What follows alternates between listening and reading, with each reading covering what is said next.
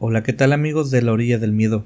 Nos da un gusto contarles que hoy termina nuestra quinta temporada y esperamos se la hayan pasado igual de bien como nosotros. Los saludamos e invitamos a sentarse junto a Verónica a escuchar los sonidos de la orilla del miedo.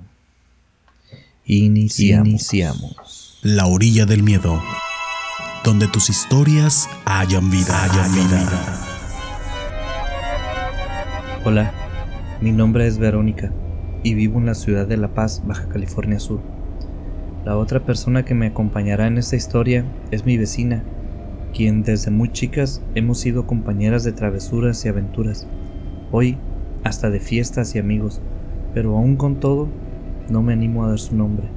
Ella me dijo que no había problema si les contaba quién era, pero por respeto no lo haré. Quien nos conozca sabrá quiénes somos, y quienes no nos conocen, pues supongo que habrá motivos para que las cosas continúen de la misma manera. Ya les comenté que mi vecina y yo hemos sido compañeras de todo desde siempre. De chicas nos llamábamos a nosotras mismas mejores amigas, pero creo que ya somos más que eso. Esto solo para que se den un contexto de la confianza que nos tenemos y por qué la acompañé a hacer lo que ella quería hacer. Ella tuvo un novio cuando tenía entre 16 y 18 años. Estuvo con él durante dos años, aproximadamente y fue el amor de su vida. Claro que solo duró dos años. ya saben, cómo son los primeros amores. Esa relación fue intensa en todo, en pleitos, en besos, abrazos. Todo el día querían estar juntos y lo que fuera que hicieran, lo hacían entregados uno al otro. Pero como ya los años nos han enseñado a muchos, los amores intensos con el tiempo se tranquilizan. Sucedió con aquel par de tórtolos, ellos lo tomaron como si se estuviera pagando eso que durante dos años atrás los había unido, y decidieron terminar antes de que otra cosa ocurriera. Pero ambos cayeron en una depresión muy fuerte. A él no supe qué le pasó, pero sí sé lo que mi vecina sufrió. No salía de casa, solo a la escuela, y no de buena manera. Se la pasaba encerrado en su habitación llorando y escuchando música, perdiendo el tiempo en su celular viendo las fotos y videos que tenía de su exnovio. Una tarde de tantas que iba a verla, porque me daba mis vueltas para saber cómo estaba, que aunque sabía que seguía mal, no quería que se pusiera peor. Solo me invitó a sentarme a un lado de ella, y yo supuse que pasaríamos dos horas iguales a las demás tardes que la visitaba, tratando de animarla a salir y ella diciendo que no se sentía bien. Pero ese día estábamos más calladas de lo normal, y hubo un silencio incómodo. Yo la estaba mirando de reojo, mientras fingía estar en mi celular, solo recorriendo el contenido de Facebook, para seguir viendo cosas y mostrándole videos e imágenes chistosas, pero de repente se quedó seria y callada, y me dijo de golpe así sin más, quiero hacer un hechizo de amor para que vuelva conmigo. Me quedé en blanco. Lo que acababa de decir sonaba como si viniera de otra persona, y mi cerebro tardó un momento en procesarlo. Me le quedé viendo directamente. Olvidé el cuidado con el que usualmente la miraba en esos días y abrí mi boca exageradamente, dando a entender mi situación de confusión, pero sin decir una palabra. Y ella, por primera vez, en mucho tiempo, sonrió. Así que continué con esto. Me quedé callada con la boca abierta y sacudí frenéticamente la cabeza y la volví a mirar aún con la boca abierta. Ahí soltó una pequeña risita y miró al suelo. Casi pude ver sus mejillas sonrojándose de la vergüenza, pero aunque fuera por poco tiempo, ella se veía como una persona feliz. Así que a pesar de creer que era una tontería, no dejé escapar el tema y le pregunté, ¿De qué estás hablando? No te entiendo nada. Ella solo miró su celular y lo giró hacia mí. Me dijo, he estado leyendo esta página, habla sobre hechizos de amor y que son inofensivos, no traen mala suerte ni nada. Resulta que si usas magia oscura puede ir mal, pero no con estos hechizos blancos. Entonces vi que la cosa era en serio y le pedí que me explicara sobre ese tema. Aún no quería defraudarla ni burlarme de este nuevo asunto que atrajo su atención. Quería que siguiera emocionada, así que no le dije más y ella me habló de muchas cosas que me gustaría contarles, pero la verdad no le puse mucha atención. Solo la miraba con esos ojos brillosos y emocionados. Era muy reconfortante ver que ya había algo que la motivaba a seguir. Y como nunca he sido de apoyar este tipo de ideas y a mi amiga le estaba funcionando, la dejé que se extendiera cuanto quiso. Y así se nos acabó el día, hablando de este tema de los hechizos, aunque al final, mientras volvía a mi casa, me preocupé porque parecía que de verdad pensaba que estas cosas funcionaban.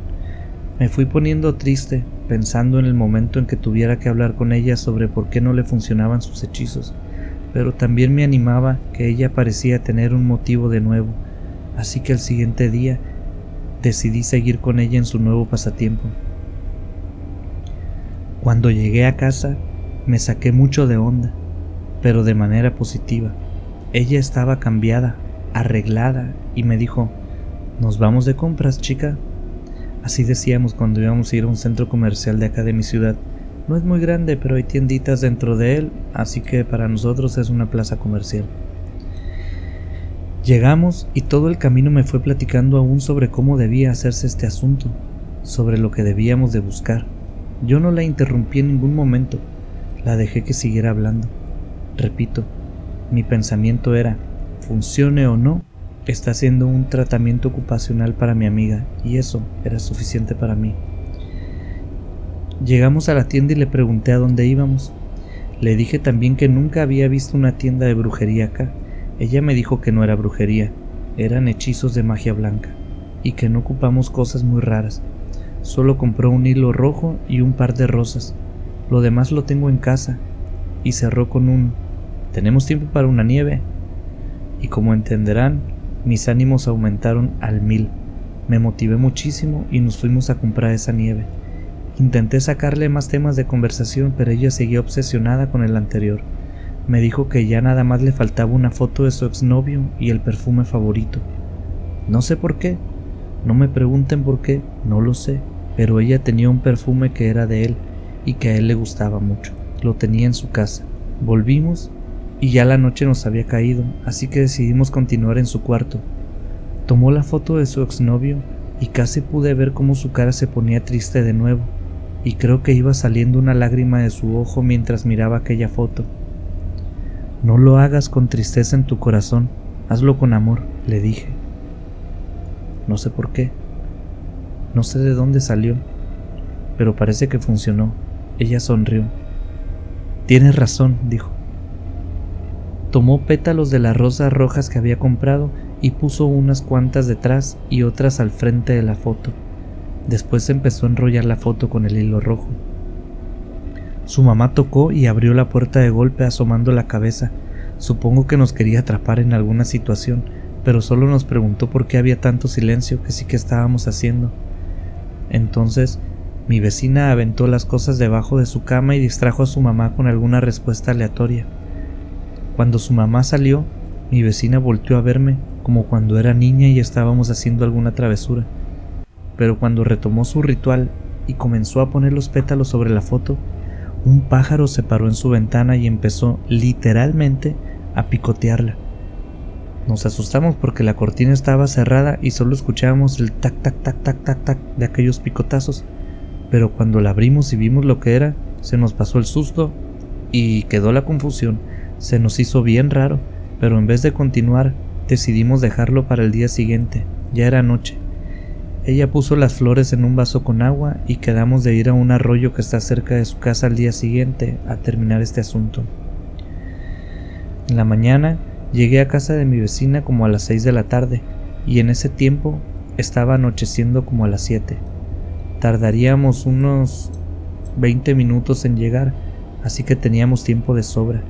Confesaré que entre tanto que hablamos sobre este proceso de hechizo, ya hasta tenía el interés en ver qué sucedía cuando mi amiga hiciera su hechizo. Ya pensaba que quizás podría funcionar, así que ya iba un poco emocionada, pero también escéptica. Llegamos y vimos que había una familia sentada cerca de donde habíamos planeado ir a terminar.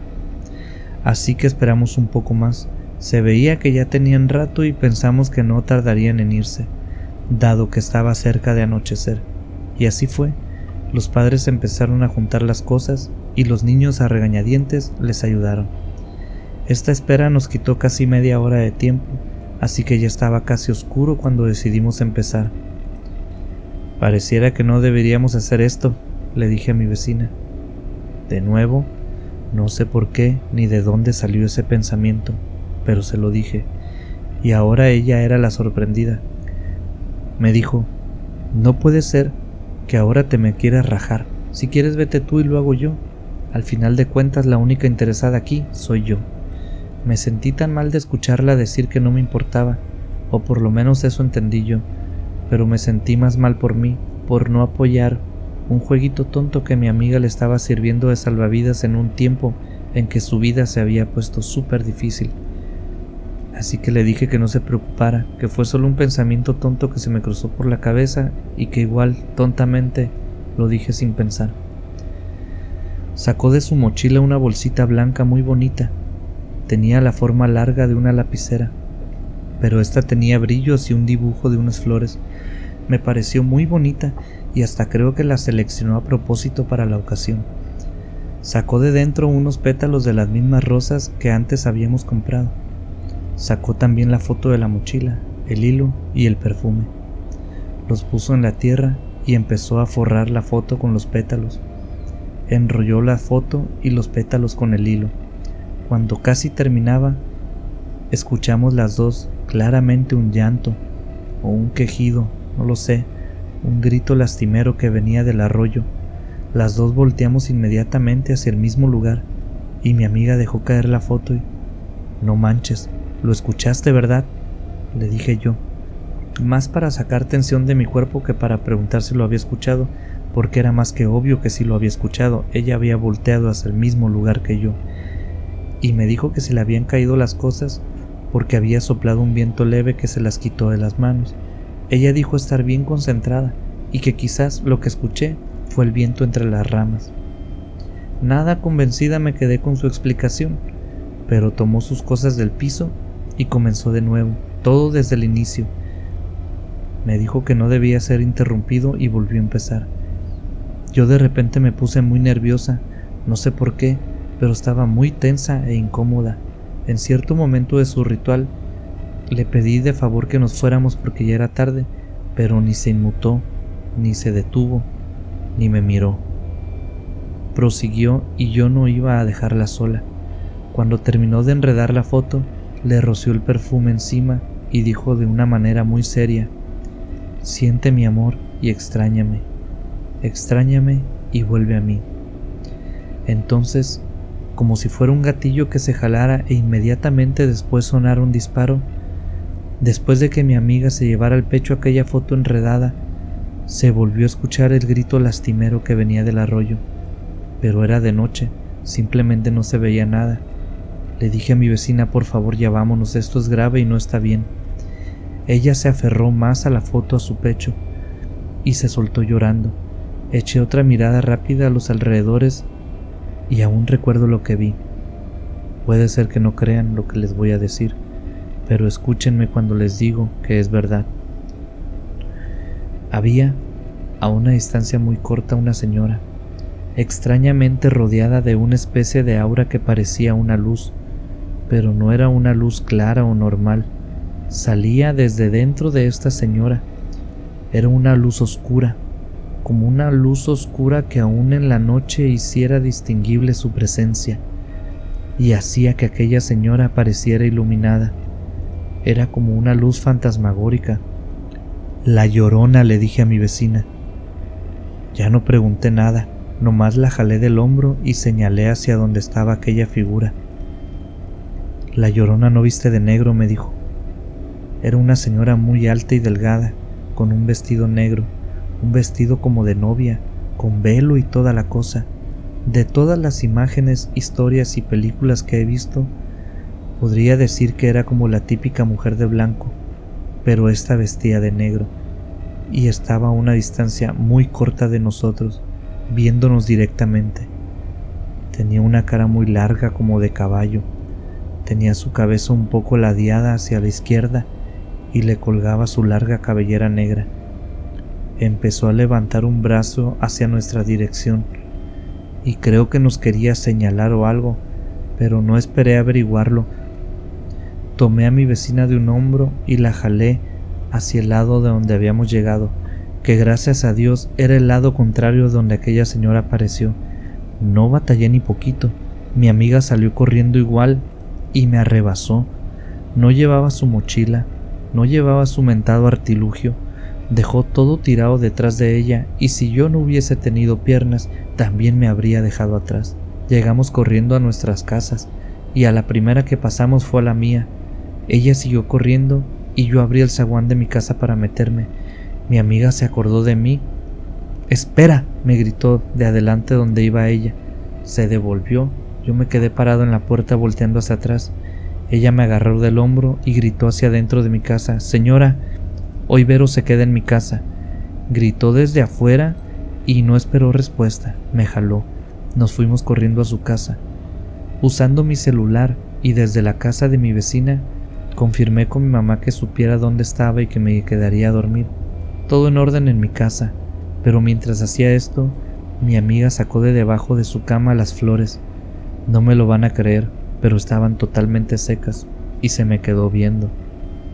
Acabo de dejarlas aquí, estaban bien, no tan frescas como ayer, pero tú viste los pétalos que usamos en el arroyo, no estaban ni cerca de estar secos. Me quedé sin respuesta. Esa cosa no nos buscaba a nosotros, buscaba el objeto ese que hiciste. Le dije. De nuevo, no sé de dónde, y de nuevo, no sé por qué, pero así se lo dije. Mi amiga metió las flores totalmente marchitas a una bolsa y las tiró por la ventana. Aunque no lo crean, hasta crujían, así de secas estaban. Toda la noche estuvimos hablando sobre volver por la foto, hasta juntamos unas lámparas de mano que había en casa de mi vecina, pero nada, a la hora de salir no pudimos. Juntamos casi todo, menos el valor. Teníamos demasiado miedo. Si dormimos fue porque el cansancio nos venció pero no teníamos nada de sueño. A la mañana siguiente, a primera hora, y engañando a la mamá de mi vecina, le dijimos que habíamos encontrado unos focos quemados, que de seguro algún vago estaba usando aquel lugar como guarida de drogadictos. Le pedimos que nos acompañara y viera ella misma, porque no lo podía creer, así que nos acompañó al arroyo, pero lo único que encontramos fue la mochila vacía. Buscamos aquella foto rodeada por pétalos e hilo rojo en los alrededores, por aquello de que el aire la hubiera movido, pero aquel objeto, resultado del hechizo de mi amiga, había, desaparecido. Gracias por escuchar un relato más de La Orilla del Miedo, un espacio donde tus historias cobran vida y renacen en, cada, emisión. Si tienes alguna historia que contarnos, mándanos un correo a laorilladelmiedo@gmail.com. También puedes buscarnos en nuestras redes sociales, en Instagram y Facebook como La Orilla del Miedo. En Twitter, encuéntranos como arroba Orilla del Miedo. Hasta la próxima. Hasta, la próxima.